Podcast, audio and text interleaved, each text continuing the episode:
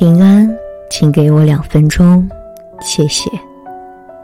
哥林多前书一章四节说道：“我常为你们感谢我的上帝，因上帝在基督耶稣里所赐给你们的恩惠。”最近有一项研究，访问了二十万名员工，寻求提高他们生产力的方法。这项调查得出了一个结论。员工们最想从上司得到的是赞赏与肯定。这个研究意味着受肯定是人们的基本需求。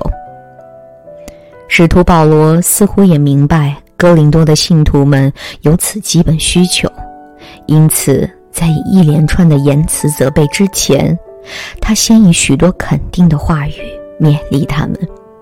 身为哥林多信徒的属灵领袖。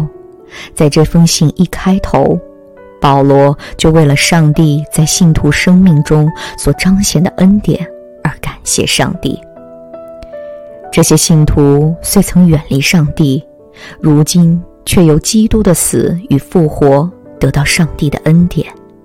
一旦与耶稣联合，就能从他身上得着属灵的生命，结出敬虔的果子，使生命成长。保罗为着上帝在哥林多信徒身上的作为，特意一再的感谢他。我想，因着这样的温言称许，哥林多信徒应该比较能接受保罗接下来的言辞批评吧。当我们看见顺服上帝的人，请花点时间肯定他们，并感谢上帝在他们身上所做的工吧。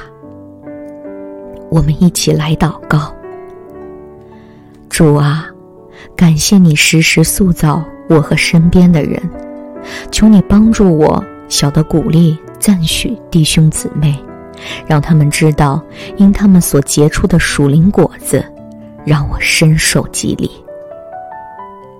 以上祷告奉主耶稣基督的名求，阿门。